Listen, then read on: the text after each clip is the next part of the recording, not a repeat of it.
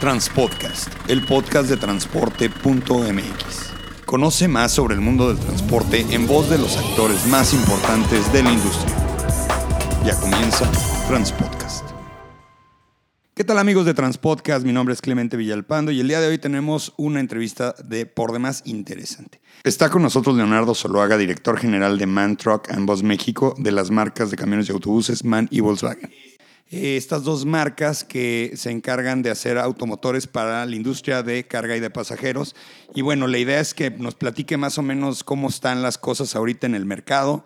Sabemos nosotros los transportistas que este es un tema primordial precisamente porque pues el incremento en los precios del dólar y la, la, falta a veces de financiamiento, el, programa de chatarrización, pues es todo un poquito complicado para la renovación y para la adquisición de flotillas. Entonces el día de hoy nos acompaña Leonardo. Leonardo, ¿cómo estás? Buen día. Hola Clemente, buenos días, ¿cómo estás? Pues muy bien, gracias. Bueno, pues entrando ya en materia, nos gustaría, primero, antes que nada, yo creo que Volkswagen es una marca muy reconocida en México. La verdad es que fueron de las primeras. Ahora que se habla de Mazda, de Honda, de Toyota, se nos olvida que la primera marca que realmente invirtió en México, en Puebla, para hacer una planta de, de, automóviles o de automotores, fue, fue Volkswagen. Y además de que es una de las cinco marcas que todo el mundo se acuerda que han existido, pero como que en el tema de camiones y autobuses, pues la verdad es que sí somos un poco nuevos. Platícanos, ¿cuándo llegan? ¿Cuál es la idea? ¿Cómo empiezan aquí en México con el segmento de camiones? Bueno, sí, como muy, muy bien tú dices, Clemente, o sea, Volkswagen como marca de automóviles sí está aquí en México hace más de 50 años, sí, cuando se estableció en Puebla, eh, que llegó llegó desde Alemania, sí. Eh, en el segmento de, de carga y pasajes, sí, la marca Volkswagen camiones y autobuses nace en Brasil hace ya más de 35 años, sí. Eh, a partir de ahí se empieza a desarrollar y llega a México en el año 2004, o sea, ya hace 12, 12 años, 13 años cumplimos este en 2017, donde se, se instala junto a la marca de automóviles en Puebla y ahí es que comienza con la producción de principalmente vehículos para carga, ¿sí?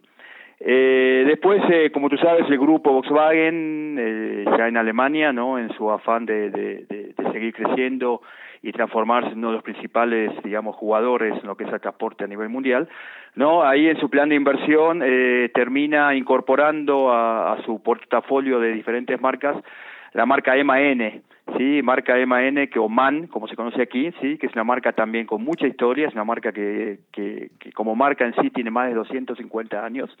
En Alemania comienza con una ferramentaría, con desarrollo de motores para grandes motores a diésel para grandes eh, grandes, por ejemplo, transatlánticos, transporte transporte de carga a nivel marítimo y demás, y que desde hace ya 100 años, en realidad fue en el año 2014 que MAN eh, cumple 100 años en lo que es el transporte, dedicada al transporte o, a fabricando vehículos para transporte de carga. ¿sí? El primer camión MAN salió hace ya 100, 102 años. Oye, Leonardo, ¿y MAN es una marca más dedicada al tema de segmento de carga o de pasajeros? ¿Hay autobuses MAN? Hay autobuses más, sí, sí, sí, sí, justamente, o sea, en Europa principalmente, es una marca eh, muy, muy bien puesta, muy bien desarrollada en Europa, sí, líder eh, en varios aspectos en lo que es la industria del transporte, tanto de carga como de pasaje, eh, en Europa y nosotros estamos que coincidentemente no sin, sin que una, una, una coincidencia también se instala en México en el año 2004 y, este, y esta, eh, la marca MAN se instala en Querétaro. Si viene a Querétaro a comenzar, comenzar a comercializar eh, eh, vehículos aquí en México. MAN quizá en México aquí es más reconocida por los, los vehículos de transporte dos pisos, ¿no? De, que ustedes ven en las carreteras de, del país. Nosotros, 90% de los vehículos dos pisos que existen en México hoy son de nuestra marca, son con chasis MAN. Sí, entonces eh, eso se puede reconocer fácilmente en las principales carreteras eh, del país. No, ve, qué interesante porque fíjate que hay algo que, que, hay una percepción eh, en el tema de lo que es el, el, autotransporte en América y el autotransporte en Europa. Y es algo que yo platico mucho con colegas, que es que llegas a un lugar europeo y los mercados, el mercado meta, digo, perdón, la, el segmento de mercado, lo tienen dominado MAN, Volkswagen, Mercedes-Benz, Scania, DAF marcas que aquí no vemos. Que, bueno, en el caso, por ejemplo, de MAN, y es algo que te quería preguntar, que se me hace muy interesante, es ya estamos viendo rodar cada vez más camiones. Este, y la verdad es que es interesante porque nosotros los conocemos como chatos, ¿no? Y, se nos hace muy nostálgico revisar y ver que existen ya chatos nuevos aquí rodando y los vemos y vemos la marca. Y Marca Man está empezando a tener mucha presencia en carreteras mexicanas. Bueno, justamente nosotros como marca, eh, Volkswagen y, MAN, fuimos los que introdujimos en México el vehículo chato. Fuimos las primeras, las primeras marcas, las dos, tanto MAN como Volkswagen camiones en comenzar a vender vehículos chatos en México, ¿no? Después se incorporaron otras, hoy, hoy ya varias marcas tienen, está Scania, está Mercedes-Benz también, o Freightliner también ofreciendo vehículos chatos, y están los pequeños, ¿no? Los, los eh, coreanos, japoneses y Suzuki, también ofreciendo, pero nosotros fuimos los primeros en, en, traerlos al mercado mexicano, ¿sí? Porque tenemos el concepto de vehículos europeos, ¿no? Que justamente es vehículo chato por eh, la diferente legislación que existe en cuanto a dimensiones, ¿no? Diferentes dimensiones en en cuanto a, a, las distancias, ¿no? Entre incluyendo la cabina o excluyendo la cabina y demás. Y en Brasil también, Brasil se basa en la legislación europea, entonces el, vehículo que se que se vende y que se fabrica en Brasil también es el vehículo chato.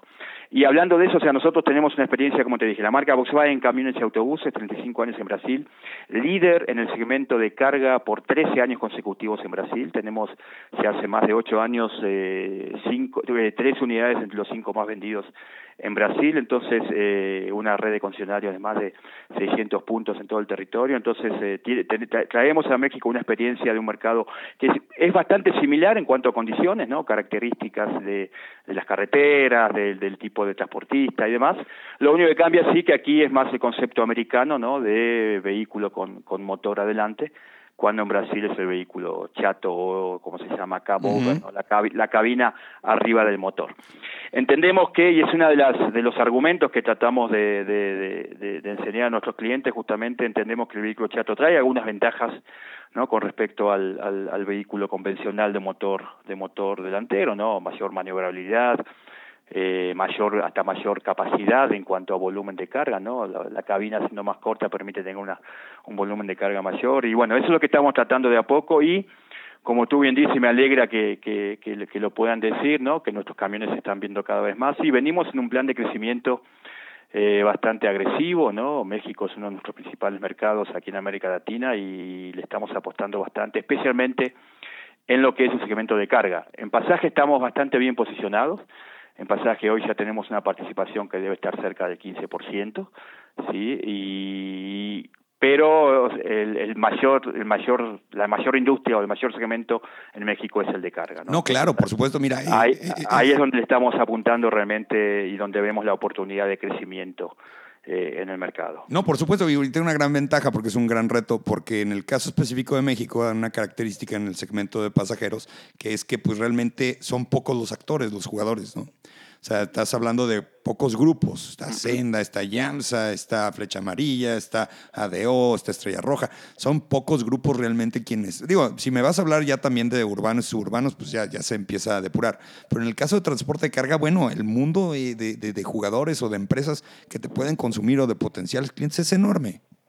Sí, sí, y el hombre camión también, ¿no? Aquellos transportistas pequeños, ¿no? Que son los que también consumen consumen bastante bastante de nuestros vehículos. Mira, hablando de ellos, me interesa mucho platicar antes de que, de que nos salgamos del tema del aftermarketing.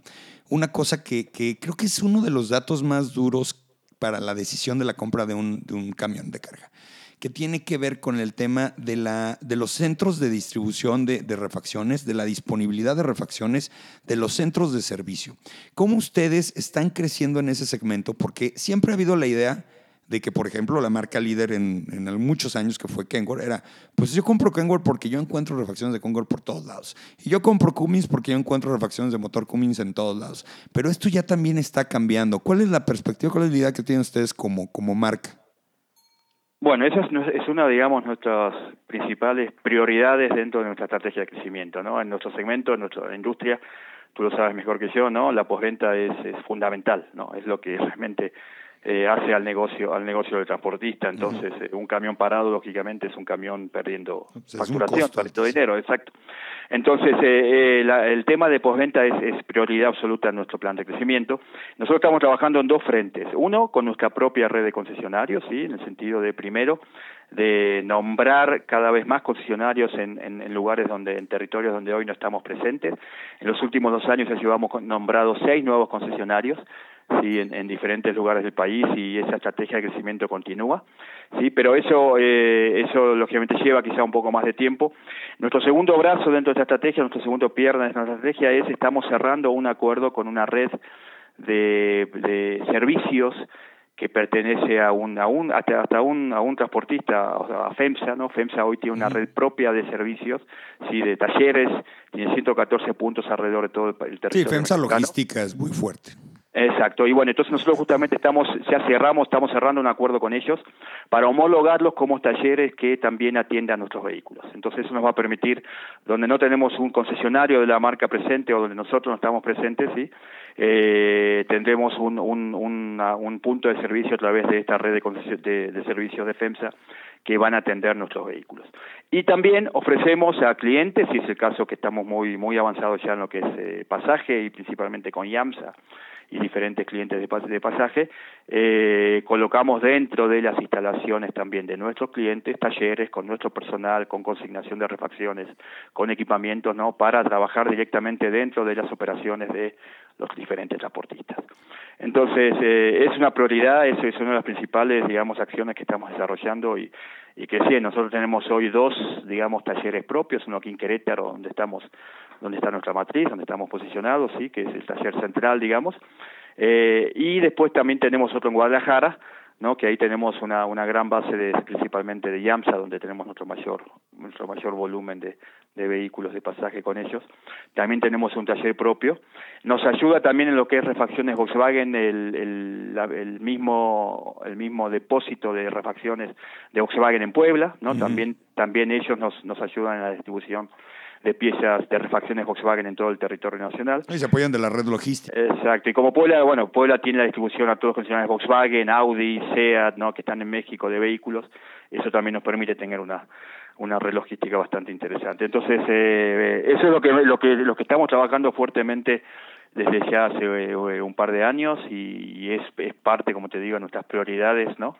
De cada vez más estar presentes con la mayor cobertura territorial posible. Oye, cuando he platicado con algunos colegas, siempre está el tema de, oye, pues este camión, este otro, etcétera, etcétera. Y muchas veces cuando hemos platicado el caso de Volkswagen, me dicen, pues sí, son los camiones alemanes que se traen de Alemania y todo. Digo, no, espérame, hay un armado aquí. Es decir, ¿cuánto realmente del camión, digo, obviamente depende de cuál, de cuál tipo de camión, pero realmente cuánto del camión se ensambla en Querétaro?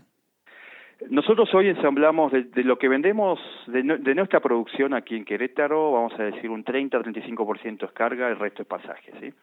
Eh, justamente porque hoy nuestro mix de venta está, está con esa distribución, hoy somos más fuertes en carga que en pasaje. Eh, en, perdón, en pasaje que en carga. Eh, entonces, un 30% de lo que vendemos aquí, de lo que producimos en México es para, es para carga, ¿sí? Que representaría más o menos, digamos, un 50% de nuestra venta total de carga aquí en México. De ese, de ese, de esa producción local tenemos, digamos, un contenido mexicano que debe estar en torno del 30 al 35%. Muy bien. El resto, el resto, nosotros tenemos una ensambladora con kits que vienen de Brasil o de Alemania, eh, pero estamos en un plan fuerte de nacionalización, no estamos incorporando cada vez más eh, producto mexicano y, y, el plan es llegar a un a más o menos algo de 45 o 50% de contenido nacional en los próximos dos o tres años. Perfecto. Oye, y en el caso del financiamiento, ¿cómo están trabajando ustedes? Porque ya nadie se compra un camión de contado aquí en México. Y es bueno, ¿eh? Es bueno porque siempre el apalancamiento financiero pues, te genera un margen de maniobra más alto. Ustedes manejan una financiera propia, supongo. ¿Cómo andan ustedes en tasas? ¿Cómo funciona esto? Mira, nosotros trabajamos y tenemos nuestra financiera, nuestro brazo financiero, que es el mismo del grupo Volkswagen, ¿no? Es, un banco, ¿no? Es Volkswagen es el banco, se llama, o sea, es el Volkswagen Bank, que desde hace ya dos años tiene una, una, una rama específica para nosotros, o sea, creó con gente dedicada a Man Financial Services, ¿sí? Entonces, con un grupo dedicado a acompañarnos y a, y a, trabajar en, en, en, carga y en pasaje, o sea, separado lo que es Volkswagen Audi Seat, tiene un, un, un brazo eh, dedicado a, nosotros, ¿no? Y, hoy y hoy la verdad que nos están acompañando muy bien. Más del 50% de, de, las ventas que nosotros realizamos pasan por nuestro banco, sí, por por más servicios financieros y, y la oferta la oferta que tenemos hoy, la oferta que más o menos aplica al mercado, leasing directo, o sea, crédito y también mucho mucho hecho, digamos, ellos nos acompañan en la negociación con el cliente y, y, planes, digamos, exclusivos o, o tailor made para las necesidades del cliente también son son son cerrados o son son ofrecidos, ¿no? Entonces eh, nuestro brazo financiero es, es, es parte fundamental hoy de, de nuestro negocio, ¿no? Como te digo, más del 50% de nuestras ventas pasan pasan por pasan por financiamiento del mismo grupo Oye, del mismo grupo exacto y después hay, hay, hay, clientes que ya tienen su propio financiamiento ah, ¿no? Eh, y como tú dices, no, yo creo que hoy de la venta, o sea, venta de contado hoy es cada vez muy más raro verlo, ¿no? Pues sí, sí, así es. Y bueno, pues está bien. El crédito es algo mm, que, que ayuda, te digo, a, a generar más eh, recursos para poder tener un costo de operación. Oye, en el, en, el, en el caso específico, y, digo, a, mí me gusta hacer esta pregunta a cada una de las marcas, porque yo creo que la percepción eh, eh, eh, la meta es la misma, pero la percepción es un poco diferente, aunque, aunque Miguel Elizalde es el que tiene que hacer esto desde el punto de vista corporativo. Pero tú qué opinas de la chatarrización en México? Y veo que pues tienes experiencias, al parecer has trabajado en otros países en este tema.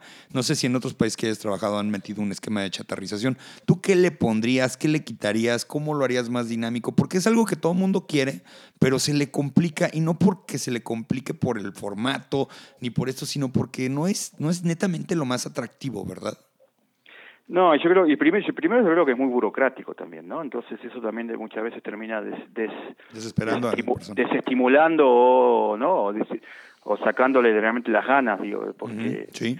porque eso también lo hace, si bien si bien el gobierno viene actualizando los valores, ¿no? Hubo ahora un ajuste también ahora a principio de año, ¿no? Y, y si bien el valor puede llegar a ser interesante, yo creo que las limitaciones que le pone en cuanto a burocracia, en cuanto a límites, por ejemplo, el tope de 3.000 unidades, no eh, en cada sea sea grande flota, sea al hombre de camión que lo tiene limitado a no más de 5 unidades, entonces, o sea, yo creo que que que, que eh, lo hace la burocracia que hay y las limitaciones lo hacen a veces eh, desestimulante o, o no no interesante para para el para el transportista no eh, lógicamente las grandes empresas que tienen varios que ya son que tienen una flota muy interesante además hacen uso porque sí cuanto mayor el número de vehículos que tenés para chatarrizar más eh, ahí sí le puedes sacar una ventaja un poco mejor no pero pero para que son las flotas pequeñas y el hombre camión yo no sé hasta dónde eh, le resulta interesante toda esta burocracia y todas estas limitaciones que hay.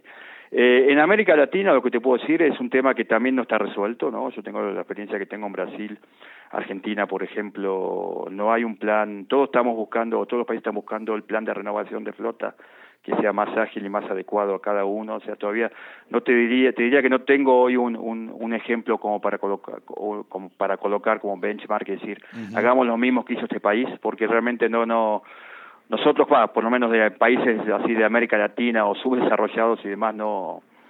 No, todavía no hay un caso de éxito interesante. No, no tengo un caso. No tengo un caso Colombia todavía estaba muy politizado el tema hace poco. Sí, Colombia inició un plan muy fuerte de renovación más, más, más enfocado en pasaje, ¿no? Pero nosotros que intentamos participar también terminó, terminó diluyéndose en los problemas internos y, la, y las, digamos, hasta a veces luchas de poder internas, ¿no? De diferentes empresas y, y de grupos. Eh, de grupos, ¿no? en eh, México, en México, en el caso de pasaje, es, es sencillo, ¿no? A final de cuentas, yo creo que es un mercado un poco más noble porque eh, tarde que temprano, si estamos hablando de camiones foráneos de pasajeros, pues sí, son pocos grupos. Y si estamos hablando de temas urbanos, pues están bien regulados, ¿no? A final de cuentas. Eh, sí, sí, sí. Ahora, sobre todo, bueno, lo que pasa es que ahora está en una gran duda, ¿no? O sea, hay muchos intentos de varios, varias ciudades, ¿no? Y, y, y gobiernos de renovar el transporte urbano, ¿no? Creo que fue fue bandera de todos los en la última elección no y todos los nuevos gobiernos tienen esa bandera como para para desarrollar durante su mandato no vemos la Ciudad de México además lo que no está muy claro es y que confunde un poco y también está trabando un poco la cosa es el es eh, el tema de emisiones contaminantes y y demás, ¿no? Algunos ya quieren ir a Euro 6 directamente, otros otros no saben si es gas natural, otros no saben si si el eléctrico, híbrido y demás, pero yo creo que todavía falta para acompañar todo ese plan de reestructuración eh, un tema de inversión en infraestructura, ¿no? O sea, hoy hablan mucho de gas natural. Sí, claro, o sea, un, un cambio muy ecológico, ¿verdad? Pero todo Exacto. Pero no, no, no está, no está la infraestructura necesaria como para acompañarlo, ¿no? O sea, necesitas corredores, necesitas paradores, necesitas eh, estaciones, por ejemplo, de gas natural y demás. Entonces, eh, yo creo que la intención está y es muy buena y hay que y se va. yo creo que en los próximos años vamos a ver realmente un, una evolución bastante positiva. En pues esto va de la mano con el civismo de los mexicanos. Entonces, esperemos que vaya mejorando. Eh, pero yo creo que sí, yo creo que sí, porque creo, yo creo que lo, más importante es que la idea ya está arraigada en todos, ¿no? O sea, está claro que hay que mejorar el transporte público, está claro que hay que mejorar el tema de contaminación, ¿no? Y demás. Entonces, esas, esos dos pilares creo que ya están arraigados en todos, tanto en el gobierno como en el transportista, hasta en el pasajero, ¿sí? Entonces, yo creo que eso ayuda un poco más, ¿no? Porque estamos hablando de tratar de llegar a un objetivo común, ¿no? Un objetivo que, que está más alineado, ¿sí? Pues muy interesante, Leonardo. Te agradecemos mucho la entrevista y el tiempo. Eh, seguiremos aquí en Transpodcast haciendo más difusión acerca de lo que está sucediendo en el mundo del transporte, carga y pasajeros. Y también eh, publicando en transporte.mx, que es el portal en donde difundimos toda, toda esta información. Muchas gracias eh, a Leonardo Soloaga, director general de MAN Truck Ambos México y de las marcas de camiones y autobuses MAN y Volkswagen. Clemente, no, un gusto platicar contigo y con todos tus, oyentes, tu, audiencia, ¿no? Y bueno, decirles que estamos aquí para, ah, para ofrecer a, todos, ¿no? Un producto realmente de calidad y que pueda ayudarlos en esta, en esta etapa difícil o de incertidumbre que, que se viene por delante. Sí, un gusto, un gusto platicar con ustedes.